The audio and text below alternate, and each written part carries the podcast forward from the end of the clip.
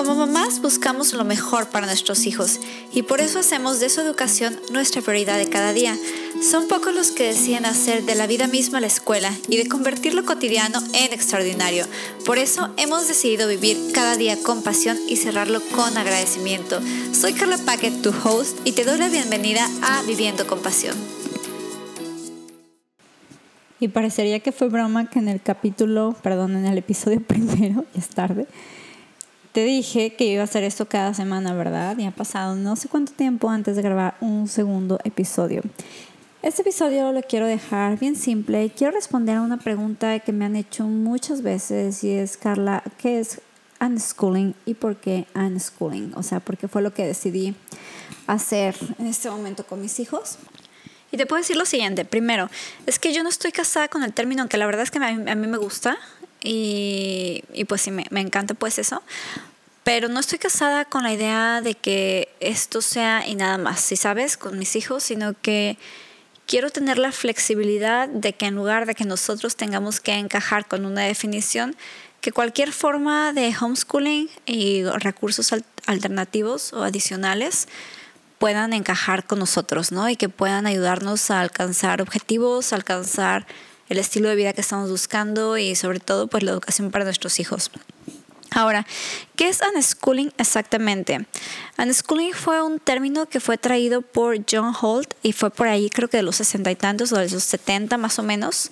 No tengo la fecha exacta y no me puse a sacar la información antes de este episodio, pero es, uh, este hombre fue el que trajo este término y que realmente no estaba muy enamorado del término porque para él el término era como vida, ¿no? O sea, era un, el término era vivir una, una vida y ya. Y lo que él enseñó es que los niños siempre están aprendiendo. Los niños aprenden todo el tiempo y los niños siempre están buscando, siempre, o sea, tienen esta curiosidad nata que los va a llevar siempre a aprender.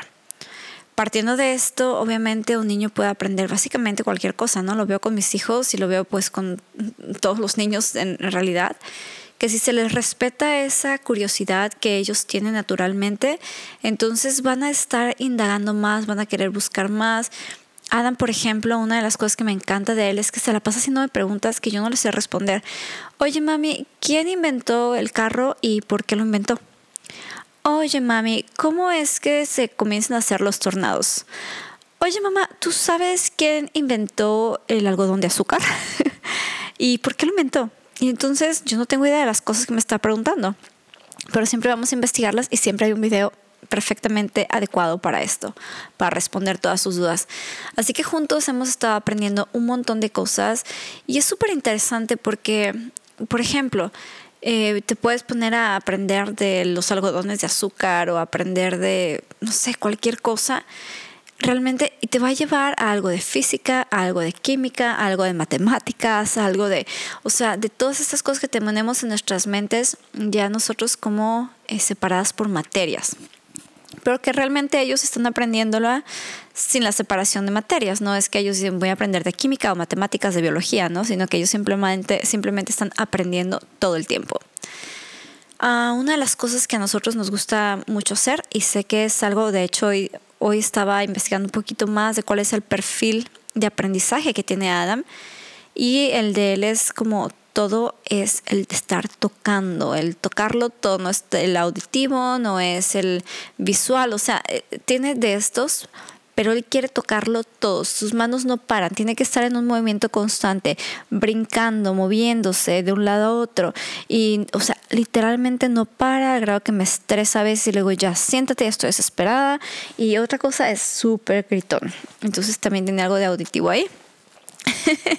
es extremadamente gritón y es como muy emocionado todo el tiempo y, y así, ¿no? Muy intenso a veces.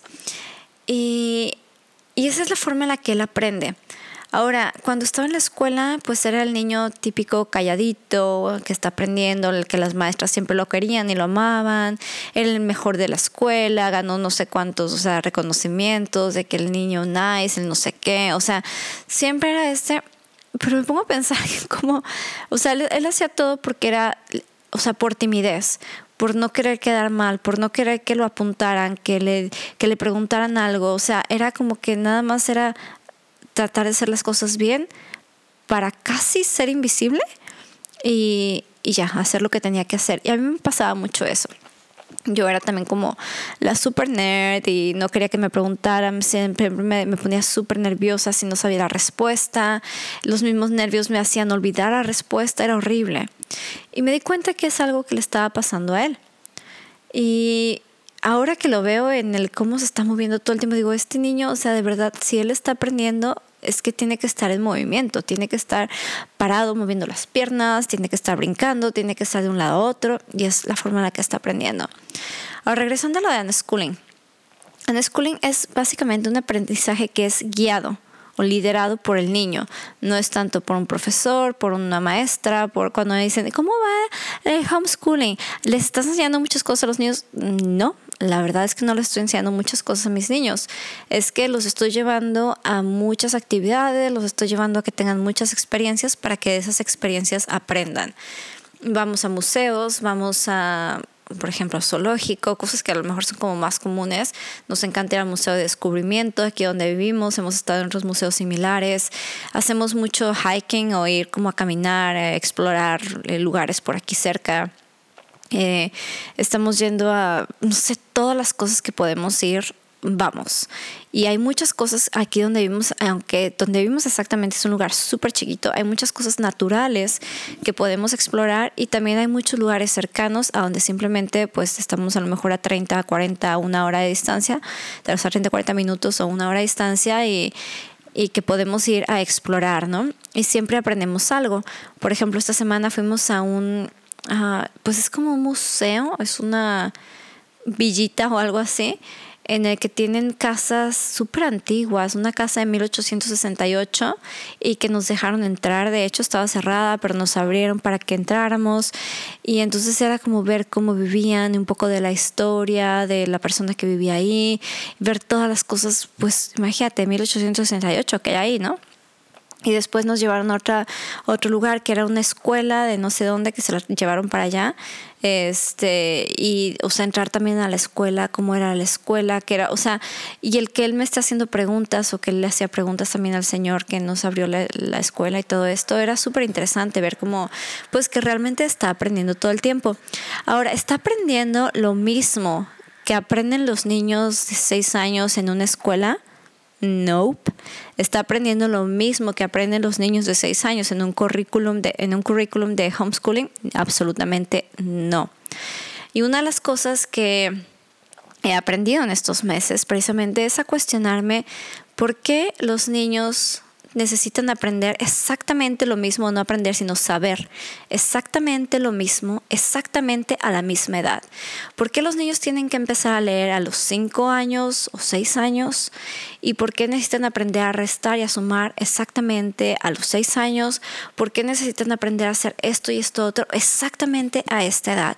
¿Por qué se enseña una materia a lo mejor a los ocho años, a los ocho, a los ocho años, y no se enseña antes o no se enseña después, porque tienen que saberlo exactamente.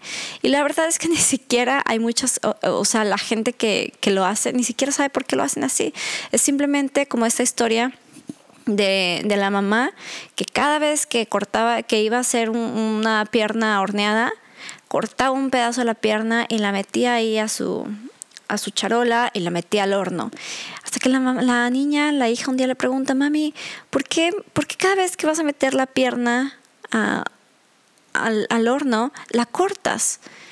Y dice, pues sabes qué, hija, no sé, es algo que yo aprendí de, de tu abuelita, de tu abuela. Entonces, pues, ¿por qué no, hay que, ¿por qué no le llamamos?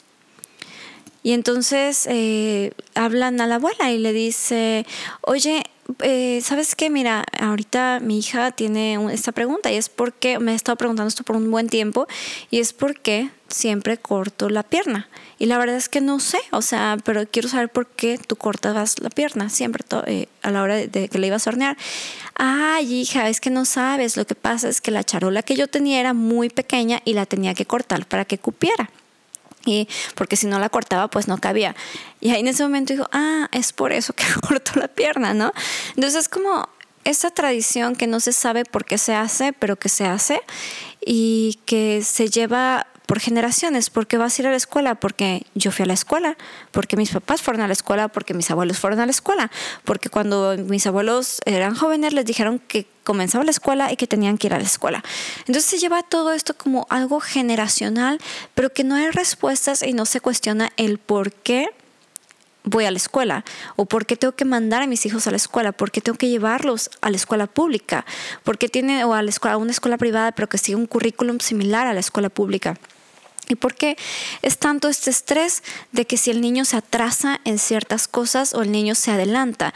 ¿Por qué tengo este interés de que aprendan a leer a los tres años cuando a lo mejor mi, mi niño ni siquiera está interesado? ¿O por qué tengo que esperarme hasta los seis años cuando ya está súper interesado en aprender a leer? ¿no? Entonces, como cada niño es súper diferente, pero queremos cortar a todos los niños iguales. Y esto nos lleva siempre a este estrés como mamás, de mi hijo está muy atrasado, mi hijo no sabe estas cosas, mi hijo... Y empezamos a catalogar a los hijos como, este es bien burro, ¿no? Una de las palabras muy comunes, este es bien burro este, yo no sé qué onda, o sea, pero de plano no agarra las cosas. Y no es que sea menso, que sea burro, no es que nada de eso, simplemente no le interesa aprender eso. Pero quizás si lo pones a aprender en algo donde está su pasión, va a aprender todas las cosas que tiene que aprender partiendo de su pasión. Y él mismo va a empezar a dirigir ese aprendizaje. ¿Por qué? Porque está interesado en aprender.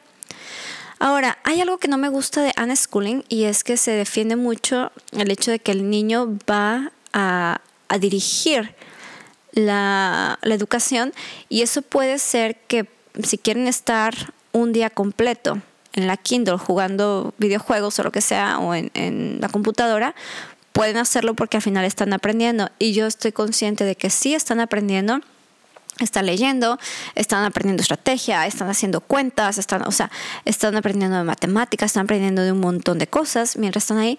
Pero yo también creo que sí se crean adicciones a los aparatos digitales. Y te lo puedo decir por el teléfono, porque aunque he mejorado, también veo que tengo recaídas en adicción al teléfono, y eso lo tengo en el podcast de Exitosa con Dios.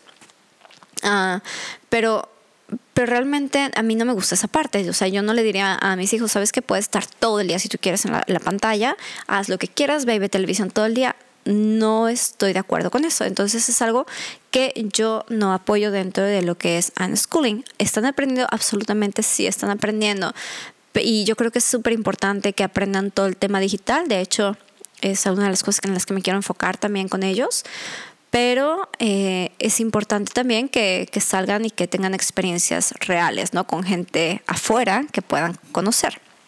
Ahora, otra cosa que estresa mucho a las personas es la parte en la que mis, mis niños, o sea, y a mí me lo dicen muchísimo, no, pero es que como de que tus hijos están haciendo o estás haciendo homeschooling, los estás eh, o sea, lo está separando de toda la gente, van a ser niños eh, que no van a saber socializar, que no van a saber relacionarse con otras personas y tienen que estar con niños de su edad, etcétera, etcétera. Que seguramente ha pasado por tu mente quizás o has escuchado algo de esto si estás haciendo homeschooling.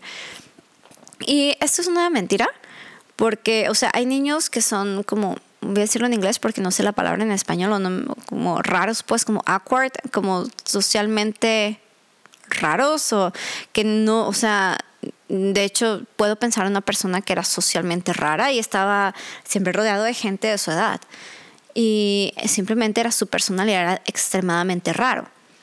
Entonces puedes pensar en personas de este tipo y igual es una personalidad que se tiene que respetar, ¿no? Pero si un niño es naturalmente sociable o incluso es tímido, y se le enseña a que puede relacionarse no solamente con niños de su edad, que es lo que pasa en las escuelas, tú tienes amigos de tu edad, generalmente es como pues es como bien raro tener amigos que son más grandes que tú o que son más chicos que tú porque tú eres o sea, si tú tienes seis años, todos tus amigos tienen seis años, o están cumpliendo siete o acaban de cumplir seis, ¿sí sabes? Pero están más o menos en la misma edad. Y pero ¿qué pasa cuando hay una combinación de edades? Cuando el niño se, se puede, pues, no sé, puede socializar con personas que son mucho más grandes que ellos o personas que son más chiquitos también. Y eso es súper padre porque cuando son más, o sea, los niños empiezan a juntarse con niños más chiquitos, pueden tomar ese papel como de mentores y que pueden ayudar a niños más chiquitos. Pero por otro lado, cuando hay personas más grandes, niños más grandes, adultos, y que saben conversar con ellos, pueden aprender de ellos también y los otros pueden ver también como el mentoring, ¿no? O, están siendo, pues sí, o sea, los, los más grandes se convierten como en mentores de los más chicos siempre. Y cuando son adultos, o sea, para mí es súper interesante ver cómo Adam puede, y Arek también, pueden llegar con cualquier persona de cualquier edad y pueden iniciar una conversación y que van a hablar de temas interesantes, no van a hablar de, eh, no sé, o sea, como poemas sin sentidos nada más para encontrar la rima o el verso sin esfuerzo, ya sabes. este, y la osa mariposa, y, o sea, todas estas cosas que te enseñan que no tienen ningún sentido, pero es para que aprendas lo de la rima, que se pueden aprender de otras formas, se pueden aprender leyendo algo interesante, ¿no? Así que todo, todo esto me lleva a mí a, ver que realmente Adam y Arek están aprendiendo los dos, están haciendo eh, proyectos, están haciendo cosas que les gustan. El otro día me dijo Adam, íbamos a, no recuerdo qué íbamos a hacer al día siguiente, creo que iban, a ir a la casa de otros amigos, que también uno de ellos es eh, homeschooler. Entonces me dice un día antes Adam, dice, mami, estoy tan, tan contento de que cada día es súper emocionante. Me dice, es que me encanta vivir cada día, mami, porque antes siempre era, tenía que ir a la escuela, pero ahora, ahora es que me gusta muchísimo. Y luego otro día me dijo, hace como unos tres días, me dijo algo como, mami, yo me acuerdo que yo no me quería salir de la escuela porque yo pensaba que era, era muy padre, pero estoy tan contento de que dejé la escuela porque es mucho más divertido. Y es llevar a los niños a eso, o sea, a ese punto, ¿no? En el que pueden decir, es divertido, estoy aprendiendo, estoy haciendo cosas bien, o sea, sigo creciendo todo el tiempo y nada más lo hago de una forma completamente diferente, una, una forma completamente libre. Y una de las cosas que yo veo en las que muchas mamás que son homeschoolers ah, se sienten tan frustradas, estresadas, una amiga mía aquí que no me acuerdo si, mencioné algo de, ella antes, pero eh, ella es una mamá hermosa, pero yo veo que se estresa demasiado con el tema de currículum, al grado que me decía que el año pasado estaban desde la mañana hasta las 5 de la tarde haciendo homeschooling. Y yo dije, wow. o sea, y haciendo homeschooling siguiendo un currículum, pues, o sea, de que puro trabajo tras trabajo, hojitas tras hojitas, exámenes, o sea, como escuela, pero en casa. Y y yo dije, es que wow, o sea, eso les está trayendo demasiado estrés, no solamente a los niños, porque sí se estresan, sino también a los papás, porque los niños no están haciendo caso, se distraen, pero pues es que qué niño va a aguantar todo eso, ¿no? y entonces está como esta frustración. De repente hay gente que me busca en, en, Instagram o en redes y me hacen preguntas y precisamente es de eso, de que cómo le haces para que tus hijos te hagan caso y que no, o sea, que, no se desesperen y que tú no te desesperes con ellos y que quieras ya, o sea, como votarlo todo. Y pues es que para mí más bien es basado en qué es lo que ellos quieren aprender. Adam, ¿qué quieres aprender hoy? Quiero aprender de tiburones. Ok, vamos a aprender de tiburones. Adam, ¿qué te gustaría hacer hoy? Mm, mami, no sé, ¿qué podemos hacer hoy? Bueno, tenemos la opción de ir al museo o tenemos la opción de ir a este otro lugar que al que nunca hemos ido. ¿A dónde quieres ir? Ah, bueno, vamos a hacer esto. Y eso siempre nos lleva a tener como pues más emoción en nuestra vida, es un vivir con pasión definitivamente mucha más pasión que antes, en donde era nefasto para mí, o sea, la verdad yo me sentía ah, súper cansada de tener que despertarme siempre a la misma hora para hacer, arreglarme a la misma hora, hacer ejercicio a la misma hora, eh, hacer el desayuno a la misma hora, para despertar a los niños a la misma hora, para llevarlos a la escuela, para recogerlos, o sea, siempre era exactamente la rutina. Y no me malentiendas, hay rutinas que me encantan, pero esa no me encantaba, no, no me encantaba y no te puedo decir que era algo que, que yo disfrutara, simplemente no me gustaba y me desesperaba demasiado y ahora sí que la disfruto más. Entonces, esto nos está dando pues mucha más libertad, estamos haciendo cosas que son mucho más interesantes y que ellos están disfrutando también muchísimo.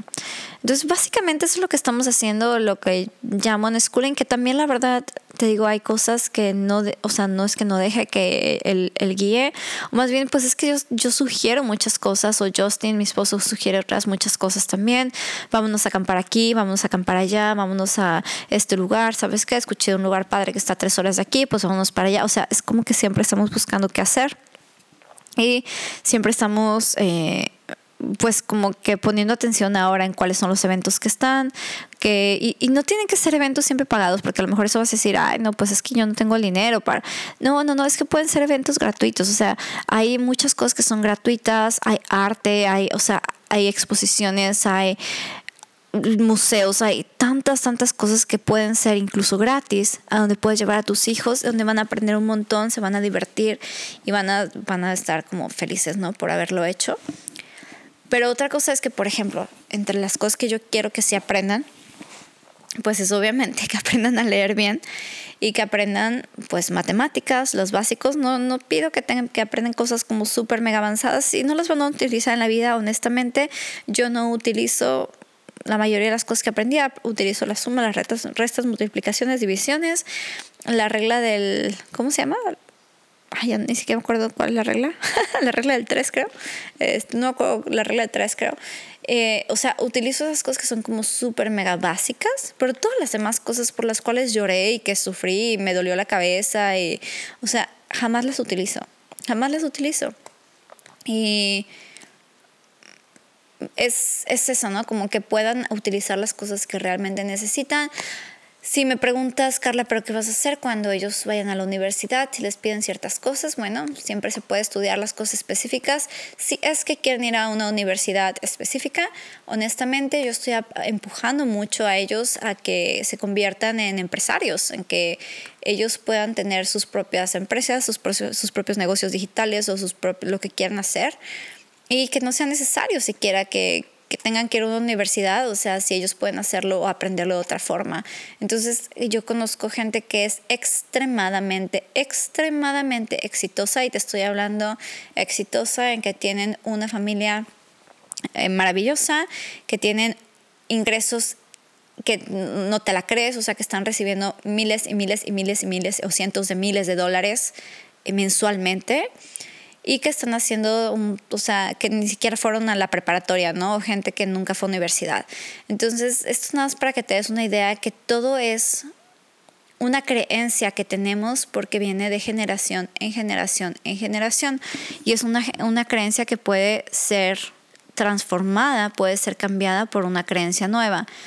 Eh, también otra cosa que no sabemos es que cómo va a estar, van las cosas de aquí a 10 años, de aquí a 15 años. La tecnología está avanzando rapidísimo, las oportunidades están también creciendo de forma impresionante.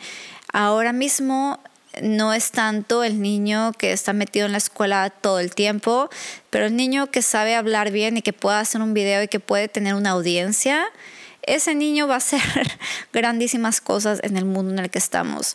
Entonces yo creo que esas son más de las habilidades que ellos tienen que desarrollar, ¿no? El hablar en público, el hablar frente a una cámara, el, estar creando videos, el aprender obviamente a manejar el dinero, a tener una mentalidad correcta acerca del dinero, a saber cómo hacer dinero, que, o sea, qué tengo que hacer yo para no, no nada más tener un empleo, que la mayoría de los empleados viven una vida frustrada de por lo menos ocho horas en su día, es una vida frustrada. Y ya después como que se quitan eso y ya se van a dormir tranquilos porque ya tuvieron a lo mejor su hora de diversión, ¿no? Pero quiero llevarlos más bien al punto de que ellos puedan vivir una vida en la que están haciendo algo que aman hacer, que están súper apasionados por hacer y que quieren hacer todo el tiempo. Eso es lo que quiero descubrir. Quiero llegar al punto en el que quizás no sea tanto unschooling, sino más bien una educación basada en pasión y que sea todo lo que vayamos aprendiendo que, que pueda partir de una pasión que ellos tengan, porque yo sé que si identifico esa pasión eh, o la identificamos pronto, entonces también se puede convertir en un negocio pronto. Y de ahí pueden surgir muchas cosas, muchos aprendizajes en todo lo que llamamos materias. y de ahí se pueden sacar muchísimas cosas más. Entonces, básicamente eso es lo que estoy haciendo, esto es lo que es unschooling y yo lo aprendí de unos amigos que trajeron a su niña, pues vivían aquí me contaron que eran unschoolers, empecé a investigar más de esto, me enamoré de todo y me aquí. Ahora yo soy también promotora de este, de este movimiento ¿no? de unschoolers. Hay muchos grupos, eh, no solamente de unschoolers, pero de homeschoolers en Facebook. Hay demasiada información. Hay, o sea, hay grupos en los que se comparten muchos recursos, donde vas a ver world schoolers, unschoolers, vas a ver, bueno, homeschoolers de más tradicionales. O sea, vas a ver de todo, de todo, de todo. Y que pues al final es una, es una bendición de que podamos escoger cómo nuestros hijos van a crecer y cómo van a, pues van a ser educados, ¿no? Finalmente y que a lo mejor no van a estar leyendo a los cinco años, a lo mejor me ha tocado ver de schoolers que aprenden a leer a los ocho años, por ejemplo, y dice, a mí nunca me interesó leer antes, pero a los ocho años yo quería leer, y a partir de los ocho años me hice adicto a los libros. Entonces empecé a leer, a leer, a leer, a leer todo lo que podía. Y es eso, ¿por qué? Porque nació de su iniciativa, porque no, no le pusieron a leer el libro sin sentido, sino cosas que él quería, él quería leer, ¿no? que aunque se tardó, entre comillas, o sea, con la comparativa o el promedio que, que siempre nos imponen, pues finalmente eh, alcanzó el objetivo de lectura, pero de una forma mucho más apasionada y, y pues haciendo cosas que le gustaban. Y bueno, así que con esto cerramos este episodio de hoy. Espero que te haya servido de algo. Porfa, déjame tus dudas. Escríbeme a carla arroba Creo que no tengo email todavía viviendo con pasión. Así que escríbeme ahí a carla arroba eh, porque me encantará saber cuáles son tus dudas, eh, cómo puedo ayudarte. Tengo cuenta en Instagram que es bien chiquitita. Ahí la comencé y nada más literalmente estoy subiendo pues los post de lo que estamos haciendo como una, pues no sé, una forma de estar documentando para mí misma lo que estamos haciendo, aunque ahora no estoy poniendo muchas fotos porque eh, tenemos un chiquitito que, del cual no podemos, no podemos compartir fotos, es un tercer hijo que es adoptivo temporalmente. Y bueno, pero ahí estamos en Instagram, puedes encontrarme como viviendo con pasión, ¿sale? Nos vemos por aquí en nuestro siguiente episodio, que no estoy segura si es la próxima semana o no, pero nos vemos muy pronto por aquí.